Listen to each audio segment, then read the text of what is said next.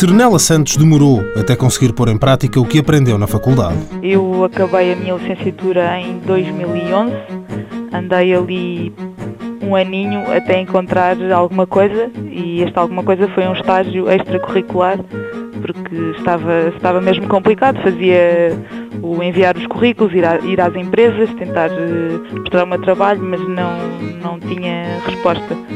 Então encontrei esse estágio, pronto, quatro meses, depois terminou.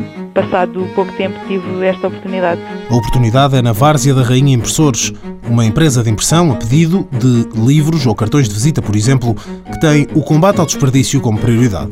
Cernela está a gostar da experiência.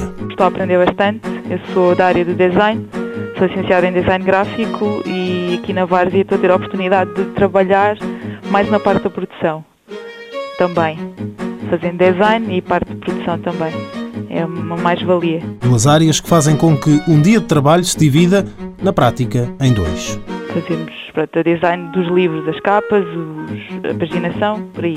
Na parte da produção, estou na parte das máquinas, estou a imprimir os livros e dou uma ajuda na parte do acabamento, a parte de colar as capas, eh, cortar os livros, por aí. Cernela Santos está na Várzea da Rainha Impressores ao abrigo do programa Passaporte Emprego do Impulso Jovem.